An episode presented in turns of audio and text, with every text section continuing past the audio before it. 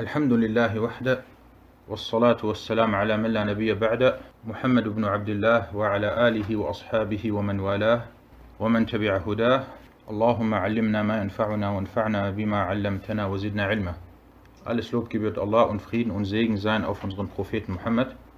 Hayakumullah und herzlich willkommen zur 18. Sitzung der Lesung und Erläuterung des Buches Bulur al-Maram min Adillati al-Ahkam von Al-Hafiz ibn Hajar al-Asqalani. Wir sind bei Kitab al-Salah, das Buch des Gebets, das Unterkapitel Babu Shurut al-Salah, die Voraussetzungen für die Richtigkeit des Gebets. Und wir werden heute inshallah drei Hadithe lesen und stehen geblieben oder weitermachen werden wir ab dem Hadith Nummer 175. نعم اقرأ. بسم الله الرحمن الرحيم الحمد لله رب العالمين وصلى الله وسلم وبارك على نبينا محمد وعلى آله وصحبه أجمعين أما بعد فبأسانيدكم أحسن الله إليكم إلى الحافظ ابن حجر قال وعن أبي سعيد رضي الله عنه عن النبي صلى الله عليه وسلم قال الأرض كلها مسجد إلا المقبرة والحمام رواه الترمذي وله علة أحسنت Hadith 175 Abu Sa'id al-Khudri, möge Allah mit ihm zufrieden sein, berichtete über den Propheten, Allahs Segen und Frieden auf ihm, dass er sagte, die gesamte Erde ist ein Gebetsplatz, bis auf den Friedhof und das Bad, überliefert von At-Tirmidhi, jedoch hat er einen Fehler, eine Illah, also der Hadith bzw. die Überlieferungskette. In diesem Hadith und in den nächsten Hadithen auch geht es um folgende Thematik. Orte, an denen man beten darf. Wo darf man überall als Muslim beten? Und Orte, an denen man das Gebet nicht verrichten darf.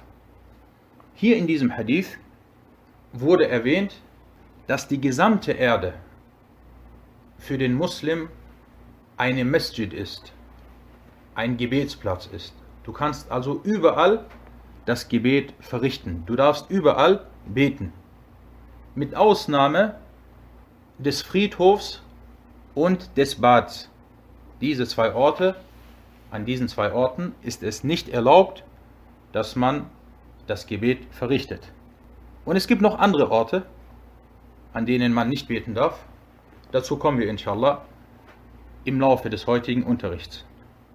Fangen wir an, wie wir das immer machen. Wir teilen die Erläuterung in zwei Bereiche. Einmal der Hadith-wissenschaftliche Bereich und dann später der Fiqh-wissenschaftliche Bereich. Fangen wir an mit dem ersten Bereich, die Hadith-wissenschaftliche Nutzen, welche wir aus dieser Überlieferung entnehmen. Erstens der Überlieferer Abu Sa'id al-Khudri, der edle Sahabi, al-Ansari al-Madani. Er gehört zu den zehn Sahaba, die am meisten Hadithe überliefert haben. Und Abu Sa'id al-Khudri, Musahim, wird mich wird nochmal nachschauen, ist im Jahr 73 nach der Hijra gestorben. An. Und über ihn hatten wir bereits beim zweiten Hadith ausführlich gesprochen. Die Einstufung der Authentizität des Hadith.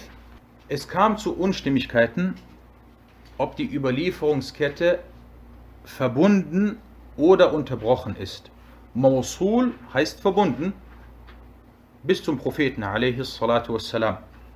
Und Mursal bedeutet, dass nach dem Sahabi jemand weggefallen ist.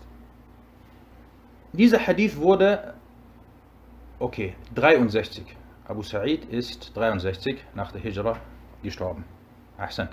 Dieser Hadith wurde unter anderem von Ahmed, Abu Dawud, Al-Tirmidhi, Ibn Majah und Ad-Darimi überliefert. Und Ad-Darimi ist neu Und es gibt zwei Darimis. Es gibt diesen Darimi, der hat ein bekanntes Sunna-Werk, welches Musnad, welches bekannt ist als Musnad ad-Darimi, verfasst. Und dieses Sunna-Werk von ihm wird von den späteren zu den neuen Hadith-Büchern gezählt. Wobei dieser Begriff, die neuen Hadith-Bücher, das wurde nicht von den Gelehrten der Muslime so aufgestellt. Und es gibt den anderen Darimi, der andere Darimi, Uthman ad-Darimi. Sie haben beide ungefähr in der gleichen Zeit gelebt. Der andere ad-Darimi war ebenfalls ein Muhaddith und er hat ein Buch verfasst, in dem er die Jahmiya widerlegt hat. Dieser Hadith wurde unter anderem über den Überlieferungsweg von Amr ibn Yahya, dieser über seinen Vater und dieser über Abu Sa'id al-Khudri überliefert. Wir haben hier den Überlieferer Amr ibn Yahya. Al-Hafiz Yahya ibn Ma'in sagte über diesen Amr ibn Yahya, er ist vertrauenswürdig, außer bei zwei Hadithen. Und diese zwei Hadithe sind, die gesamte Erde ist ein Gebetsplatz und er pflegte nur den, nur den Teslim auf seine rechte Seite oder auf seiner rechten Seite zu sprechen. Schaut, das ist etwas Besonderes. Yahya ibn Ma'in kennt die Hadithe von diesem Überlieferer und er sagt, er ist Fiqh, er ist vertrauenswürdig, außer bei zwei Hadithen. Und dann nennt er die Hadithe, bei denen er einen Fehler gemacht hat.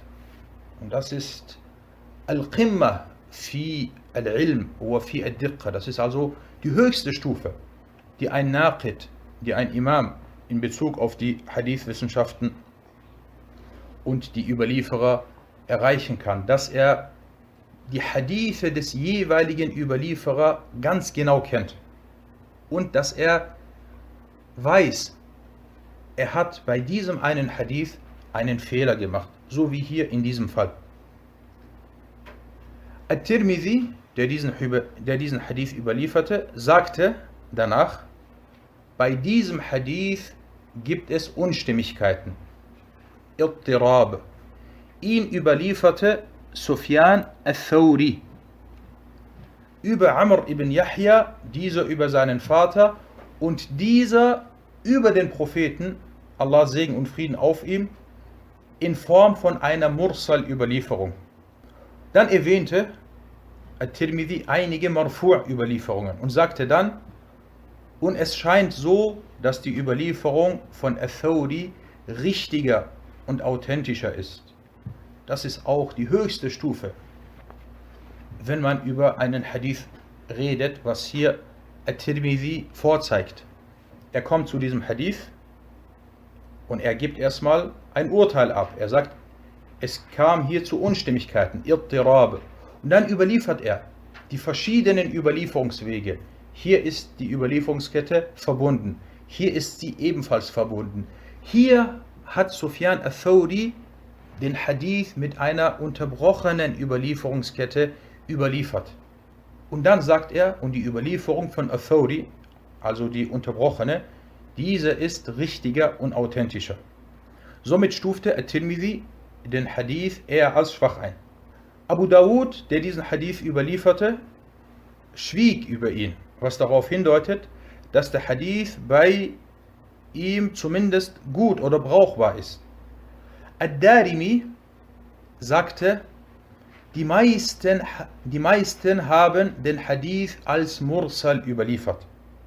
Und das ist auch eine wichtige Aussage von Ad-Darimi, weil Ad-Darimi ist ein großer Imam, ein Hafir, und er hat diesen Hadith überliefert und hat über diesen Hadith dann auch gesprochen. Ad-Dara Qutni sagte, und die Mursal-Überlieferung ist mahfuz, also diese ist bewahrt. Okay, jetzt haben wir hier eine Reihe von A'imma. Lukas zählt mit, wie viele diesen Hadith bisher als schwach eingestuft haben. Und Abu Muawiyah und Umar zählen mit, wie viele ihn eher als richtig und authentisch eingestuft haben. Machen wir weiter. Ibn Khuzaymah Ibn Hibban und Al-Hakim waren der Ansicht, dass die verbundene Mausul-Überlieferung richtiger ist, also dass der Hadith authentisch ist. Das erwähnte Ibn Taymiyyah, der auch diese Ansicht teilte. Ibn Hajar wies auf den Fehler hin. Ihr seht, das ist wieder einer, einer der Fälle, wo wir sehen, dass große Erimmer verschiedene Ansichten haben. Und das kommt nicht oft vor. Meistens ist es so. In den allermeisten Fällen ist es so, dass die Erimmer sich einig sind. Dieser Hadith ist authentisch. Die meisten sagen, er ist authentisch dieser Hadith ist schwach. Die meisten sagen, er ist schwach.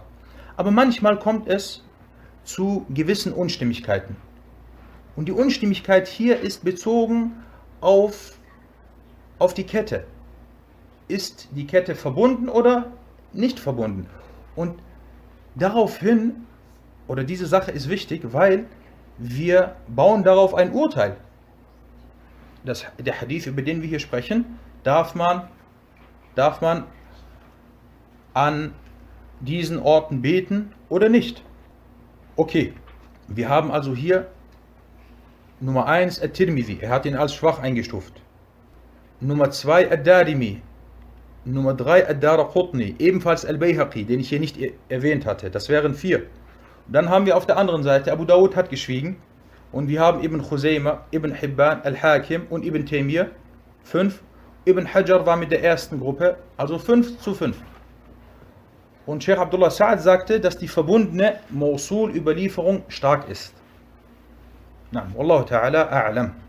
Und deswegen habe ich am Anfang auch mich nicht getraut, eine Ansicht zu, zu befürworten, sondern ich habe erwähnt, und das ist meine Ansicht, dass es hier zu Unstimmigkeiten unter den Gelehrten kam, weil die Meinungsverschiedenheit bei diesem Hadith groß ist.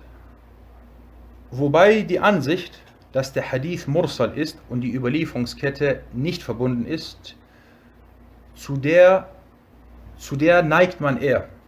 Vor allem aufgrund der Aussage von At-Tirmidhi und ebenfalls die Aussage von Ad-Darimi und Ad-Daraqutni. Machen wir weiter und kommen wir zu den fiqh-wissenschaftlichen Nutzen aus diesem Hadith. Erstens die Aussage des Propheten sallallahu alaihi wasallam, die gesamte Erde ist ein Gebetsplatz. Al-Ardu kulluha Masjid. Das bedeutet, dass der Muslim überall das Gebet verrichten kann und die ganze Erde eine Gebetsstätte für ihn darstellt. Und es gibt noch andere Hadithe, die das bestätigen. Du kannst auf der Wiese beten, du kannst auf den Bergen beten, du kannst in der Wüste das Gebet verrichten, du kannst überall kannst du das Gebet verrichten. Und das ist eine große Ni'ma, eine große Gunstgabe, die Allah dieser Gemeinschaft erwiesen hat, dass man überall das Gebet verrichten kann und nicht eingeschränkt ist. Zweitens, es ist nicht erlaubt, und es ist verboten, haram, auf dem Friedhof Gebete zu verrichten. Abgesehen davon, ob man nun auf dem Grab oder zwischen den jeweiligen Gräbern betet. Du bist jetzt auf einem großen Friedhof und ihr wisst vielleicht, wie die Friedhöfe aussehen. Meistens ist das wie ein großer Garten. Und du läufst, dann hast du auf deiner rechten Seite zum Beispiel 100 Gräber. Und dann hast du einen Gehweg. Du befindest dich zwar im Friedhof und dann hast du einen Gehweg und du läufst dann weiter, 50 Meter weiter, dann kommen die nächsten Gräber. Und du hast dann Linksgräber, Rechtsgräber. Und dazwischen sind vielleicht Wiesen oder Wege. Das alles zählt als Friedhof. Es ist also nicht erlaubt und es ist haram, auf dem Friedhof Gebete zu verrichten, abgesehen davon, ob man nun auf dem Grab oder zwischen den jeweiligen Gräbern betet. Mit Friedhof ist also der Ort gemeint, an dem die Toten begraben werden. Selbst wenn nur ein Toter begraben wurde. Aber diesbezüglich kam es zu Unstimmigkeiten unter den Gelehrten. Und zwar die Hanabile sagten, ein Grab und zwei Gräber, das zählt nicht als Friedhof. Ein Friedhof zählt als Friedhof oder wird als Friedhof bezeichnet, wenn mindestens drei Gräber dort sind. Ibn Taymiyyah, Imam Ibn Taymiyyah und sein Schüler Ibn al-Qayyim wiesen sogar darauf hin, dass das Gebet, welches auf dem Friedhof verrichtet wird, ungültig ist und dass man gesündigt hat. Und Ibn Taymiyyah sprach ausführlich darüber in seinem Buch Iqtida as-Sirat al-Mustaqim. Und diese Ansicht, dass es verboten ist, auf dem Friedhof zu beten und das Gebet ungültig ist, scheint zu den Mufradat der hanbalitischen Madhab zu zählen.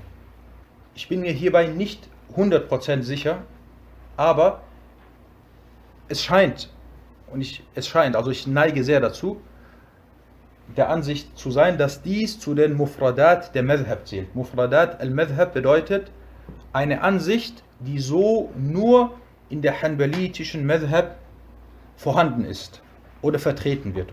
Und merkt euch das Wort Mufradat al-Madhab, das wird heute noch mehrfach vorkommen. Und der Autor des Gedichtes Al-Nazm al-Mufid Al-Nazm al-Mufid al-Ahmad fi Mufradat al-Imam Ahmad er sagte er sagte مواطن النهي على المشهور مزبلة معاطن ومقبرة قارعة الطريق ثم المجزر وظهر بيت الله والحمام وألحق الحش وألحق الحش بها الإمام Er erwähnte, dass die Maqbara, also der Friedhof, zu den Orten gehört, an denen das Gebet nicht verrichtet werden darf und das Gebet dort auch nicht gültig ist und dass dies zu den Mufradat al-Madhab zählt. Aber das müsste man nochmal ganz genauer nachprüfen, was die anderen Madhahib diesbezüglich gesagt haben. Weil das ist keine leichte Sache. Um zu beweisen oder darzulegen, dass diese Aussage nur von den Hanabile getätigt wurde, das bedarf, dass man in den anderen Büchern der Madhahib nachschaut und sich vergewissert. Drittens, der Grund und die Weisheit, die dahinter liegt, dass dies, also dass es verboten ist, dort zu beten, ist, dass dies nicht zu einem Mittel zur Grabanbetung wird und einen zum Götzendienst, zum Schirk führt. Weil derjenige, der dort auf dem Grab betet, das ist eine gefährliche Sache. Das kann eine Veria sein, ein Mittel sein, dass man die Gräber anbetet. Viertens, wir reden jetzt über das Gebet, ausgenommen ist hierbei nur ein Gebet. Ein Gebet darf man in Friedhöfen verrichten, das ist das Totengebet. Da der Prophet, Allah Segen und Frieden auf ihm, ein Totengebet auf eine Frau auf dem Friedhof verrichtete. Und das Totengebet ist ein Bittgebet für den Toten und beinhaltet keine Verbeugung, also keine Rukur und keine Niederwerfung, keine Sujud. Das ist also erlaubt. Und es wird bis heute noch in manchen Ländern so praktiziert, dass das Totengebet direkt auf dem Friedhof auf den Toten verrichtet wird, kurz bevor er begraben wird.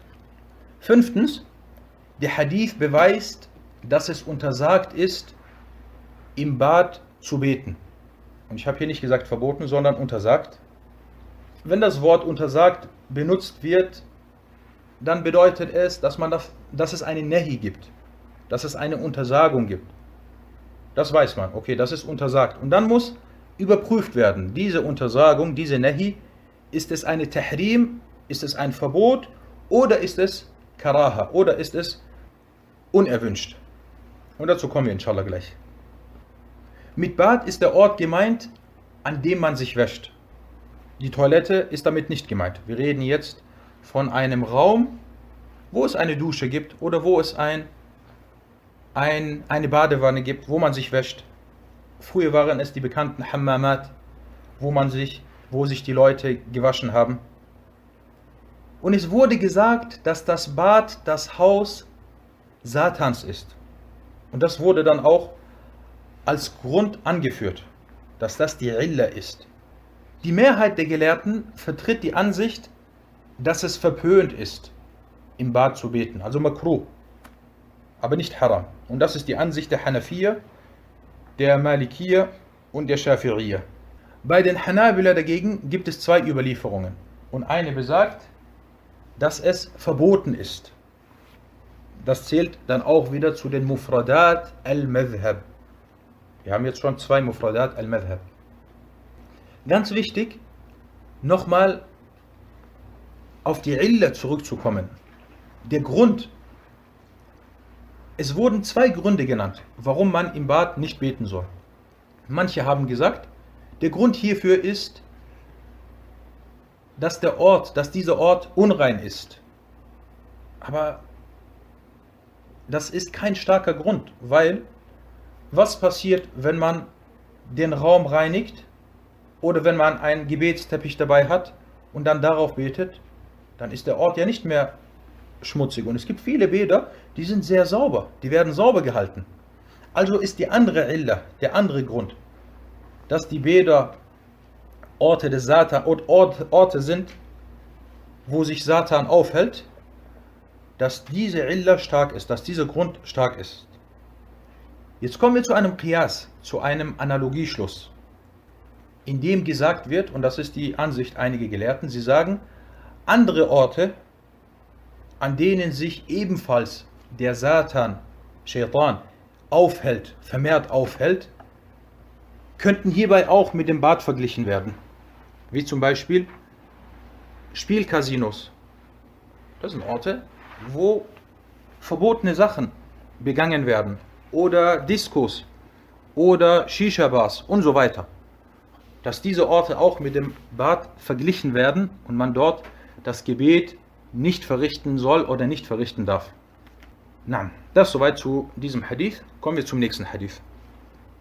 نعم اقرأ قال المصنف وعن ابن عمر رضي الله عنهما قال نهى النبي صلى الله عليه وسلم أن يصلى في سبع مواطن المزبلة والمجزرة والمقبرة وقارعة الطريق والحمام ومعاطن الإبل وفوق ظهر بيت الله رواه الترمذي وضعفه Ahsend.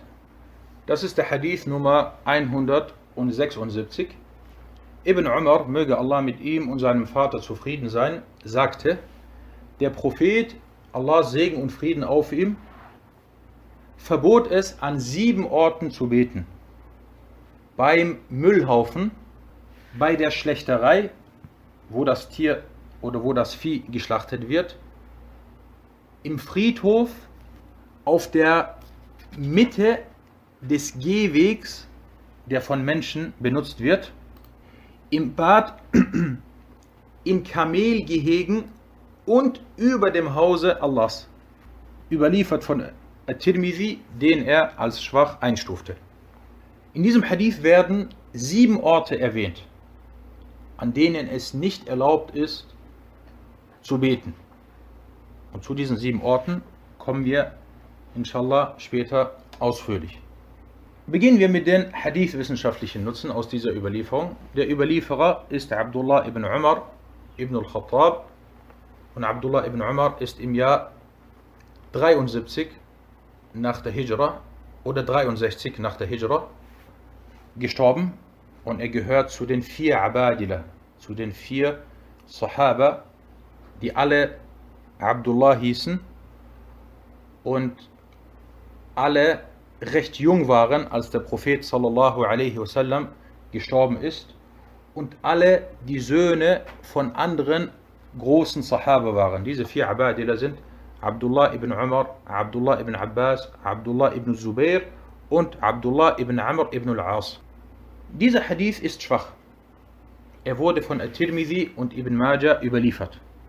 Der Hadith wurde unter anderem über den Überlieferungsweg von Zayd ibn Jabira dieser über Dawud ibn Hussein, dieser über Nafi' und dieser über Ibn Umar überliefert. Und es gibt hier in dieser Kette Zayd ibn Jabira al-Madani. Dieser Zayd ibn Jabira al-Madani, er ist schwach. Al-Bukhari sagte über ihn, Ahadithuhu manakir, au munkarul hadith. Er sagte, seine Hadithe sind verwerflich. Und ähnliches sagte auch Abu Hatim al-Razi. Al-Tirmidhi sagte, nachdem er diesen Hadith überlieferte, er sagte, وحديث ابن عمر إسناده ليس بذاك القوي. Und der Hadith von Ibn Umar, so ist seine Überlieferungskette nicht so stark. وقد تكلم في زيد بن جبيرة من قبل حفظه und es wurde über Zayd ibn Jabira aufgrund seines Gedächtnisses, dass er Sachen manchmal durcheinander gebracht hat, aufgrund seines Gedächtnisses gesprochen und er wurde dafür kritisiert. Schaut auf diese Vorgehensweise von Imam al-Tirmidhi rahimahullah, wie vorsichtig er ist, selbst bei der Kritik. Wir haben hier einen Überlieferer, den alle großen Imame als sehr schwach eingestuft haben. Al-Bukhari ist auch bei der Kritik vorsichtig. Er benutzt auch meistens gelassenere Worte. Aber trotzdem sagte selbst Al-Bukhari hier, Munkarul Hadith. Sein Hadith ist verwerflich, Munkar. Und ebenfalls Abu Hatim und andere. Al-Tirmidhi schaut, das ist seine Vorgehensweise. Er sagt, aufgrund von Zayd ibn Jabira und dies wegen seinem Gedächtnis, wegen seinem Hif hat man über ihn gesprochen. Und At-Tirmidhi, wenn man sein Buch liest, ist das auch ein Buch von Adab, dass man den Adab lernt, wie man vorgeht mit anderen Muslimen, die vielleicht eine Schwäche hatten, für die sie nichts konnten, wie jetzt hier, dieser Zayd ibn Jabira. Er war ein, ein einer von den Salaf aus Al-Medina, Al-Nabawiyya, und er hat Hadithe überliefert, aber er hat Sachen vielleicht durcheinander gebracht. Und er wurde deswegen kritisiert. Und der Tirmidhi sagt, min fihi min. Und das macht er sehr oft. Und schaut, was Abdul Haq al-Ishbili, das ist ein Hadith-Gelehrter, der im 6. Jahrhundert gelebt hat, aus dem heutigen oder aus dem damaligen Andalusien.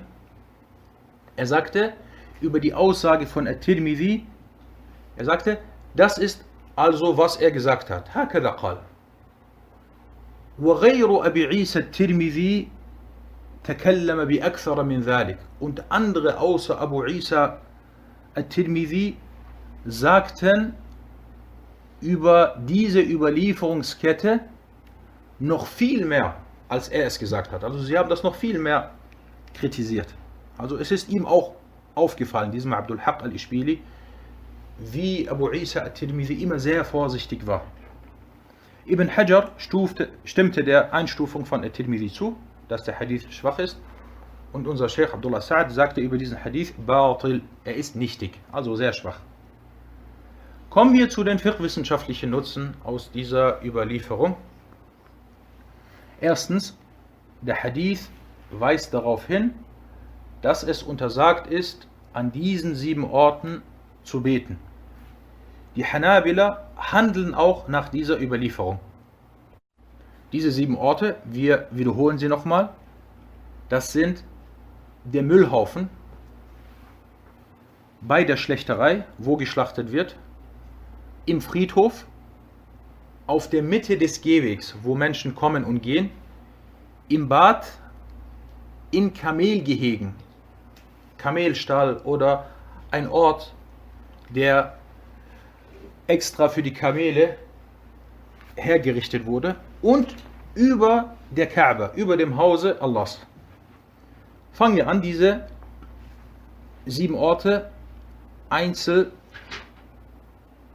durchzugehen oder einzeln über jeden dieser Orte zu sprechen. Der Hadith ist schwach, wie schon erwähnt. Jedoch gibt es authentische Beweise, die manche dieser sieben Orte bestätigen. Dazu zählen erstens der Friedhof. Wie im vorigen Hadith bereits erwähnt, es ist nicht erlaubt, in Friedhöfen das Gebet zu verrichten. Das ist also bestätigt und richtig. Zweitens das Bad. Das ist auch bestätigt, wie bereits im vorigen Hadith erwähnt. Und ebenfalls das Kamelgehege. Das Kamelgehege, so ist es nicht erlaubt, dort zu beten.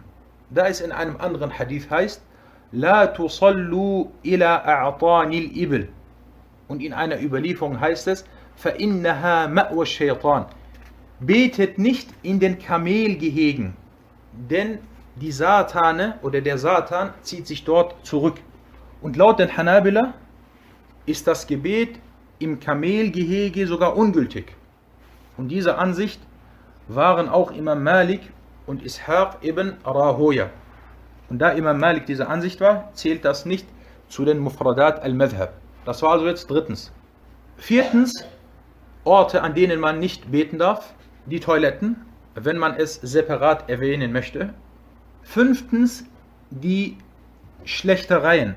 Und der Grund, dass man in einer Schlechterai, wo geschlachtet wird, nicht beten darf, ist, da dort unreines Blut vergossen wird. Was macht man normalerweise dort? Man schlachtet zum Beispiel ein Schaf oder eine Kuh und dann wird dieser Ort verunreinigt. Und deswegen darf man dort nicht beten. Sechstens der Müllhaufen und dies aufgrund der vorhandenen Unreinheiten dort. Also das ist dann auch bestätigt. Was jetzt noch übrig bleibt von den sieben, von den sieben haben wir jetzt fünf erwähnt. Die vier Toilette, das ist separat. Fünf haben wir erwähnt. Zwei bleiben noch übrig. Und zwar über dem Hause Allahs und auf dem Gehweg. Was das Gebet über dem Haus Allahs, also über der Kaaba angeht und dass dies verboten ist, so deutet kein anderer Hadith darauf hin. Es gibt keinen deutlichen, es gibt keinen authentischen Hadith, der das verbietet. Aber das ist die Ansicht der Hanabila. Und das scheint zu den Mufradat al-Madhhab zu zählen. Die Mehrheit der anderen Gelehrten dagegen erlaubt das Gebet über dem Haus Allahs. Kommen wir zu einigen Meinungsverschiedenheiten unter den Gelehrten. Und das ist auch für uns, sicherlich für die meisten von uns, ein wichtiges Thema, was immer wieder auftritt. Und da sieht man immer auch, dass Muslime manchmal auf der Straße beten oder mitten auf dem Weg oder an Orten, wo die Leute kommen und gehen. Was ist das Urteil darüber, an so einem Ort das Gebet zu verrichten? Und aufgepasst, es heißt hier in diesem Hadith, die Mitte des Gehwegs. Du hast zum Beispiel eine große Straße oder einen großen Weg und jemand betet an der Seite, ganz an der Seite. Das zählt nicht als Qari'at al-Tariq, weil die Leute kommen und gehen vielleicht oder benutzen diesen Weg, aber er stört sie nicht und sie stören ihn nicht. Weil es gibt zwei Gründe, oder es gibt mehrere Gründe, aber einige der Gründe, warum man nicht in der Mitte des Gehwegs beten soll, ist, dass man den Leuten, den Menschen im Weg steht und dass man von seinem Gebet abgehalten wird. Stelle dir vor, du bist in der Stadt und du betest mitten auf dem Marktplatz. Die Leute kommen und gehen. Du wirst bestimmt abgelenkt werden in diesem Fall. Kommen wir also zu den Meinungsverschiedenheiten unter den Gelehrten. Was die Mitte des Gehwegs oder was die Mitte der Gehwege, welche von Menschen benutzt werden, angeht, so kam es zu Unstimmigkeiten unter den Gelehrten. Es gibt hier zwei Ansichten. Ist es verboten oder ist es nicht verboten? Und wenn wir sagen nicht verboten, bedeutet es nicht, dass es erlaubt ist. Die erste Ansicht, die meisten Gelehrten, darunter die Hanafiya, Malikiya und Shafi'iyya, waren der Ansicht, dass es erlaubt ist, auf dem Gehweg zu beten. Und dies aufgrund der allgemeinen Hadithe, die besagen, dass man überall auf der Erde das Gebet verrichten kann. Und über diesen Hadith sagten sie, er ist schwach und es gibt keinen anderen authentischen Beweis, der das untersagt. Über Imam Malik und die meisten von den Gelehrten wurde aber berichtet, dass sie sagten, es ist verpönt. Es ist nicht verboten, und wenn man dort betet, ist das Gebet richtig, aber es ist makruh verpönt. Das ist die erste Ansicht. Die zweite Ansicht, die Hanabila vertraten die Ansicht, dass das Gebet auf der Mitte der Gehwege nicht sahih ist, also nicht korrekt und nicht richtig ist und es dort nicht verrichtet werden darf. Und das zählt zu den Mufradat al-Madhhab, also zu den Ansichten, die nur die Hanabila vertreten. Na, das soweit zu diesem Hadith. Kommen wir zum heute dritten und letzten Hadith. اقرأ. قال المصنف وعن أبي مرثد الغنوي رضي الله عنه قال سمعت رسول الله صلى الله عليه وسلم يقول لا تصلوا إلى القبور ولا تجلسوا عليها رواه مسلم Hadith Nummer 177. Abu Marfad al-Ghanawi, möge Allah mit ihm zufrieden sein, berichtete, dass er den Gesandten Allahs, Allah Segen und Frieden auf ihn sagen hörte, betet nicht in Richtung der Gräber und setzt euch nicht auf sie hin. Überliefert von Muslim.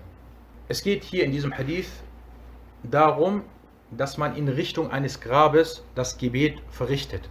Und ist damit jetzt gemeint, dass man sich im Friedhof befindet? Oder zählt das auch für den Fall, dass man zum Beispiel außerhalb des Friedhofs ist und dann betet man in Richtung des Friedhofs?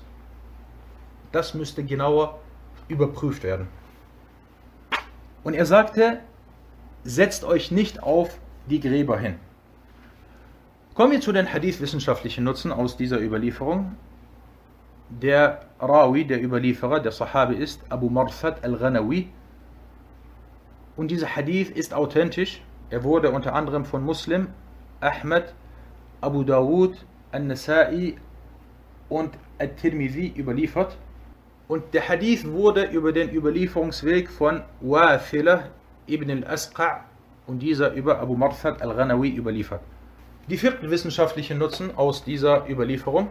Erstens, aus dem Hadith entnehmen wir, dass es untersagt ist, in Richtung der Gräber zu beten, indem die Gräber vor einem sind. Und wie schon erwähnt, gilt das für den Fall, dass die Gräber direkt vor dir sind oder gilt das auch für den Fall, dass du zum Beispiel außerhalb, dich außerhalb des Friedhofs befindest, die Gräber vor dir sind. Das müsste, wie gesagt, genauer überprüft werden. Zweitens, diese Untersagung deutet auf die Nichtigkeit des Gebets hin, dass das Gebet nicht richtig ist und ungültig wird. Und das Gebet in Richtung der Gräber ähnelt der Anbetung dieser. Und das ist ein Mittel, welches zum Götzendienst führt.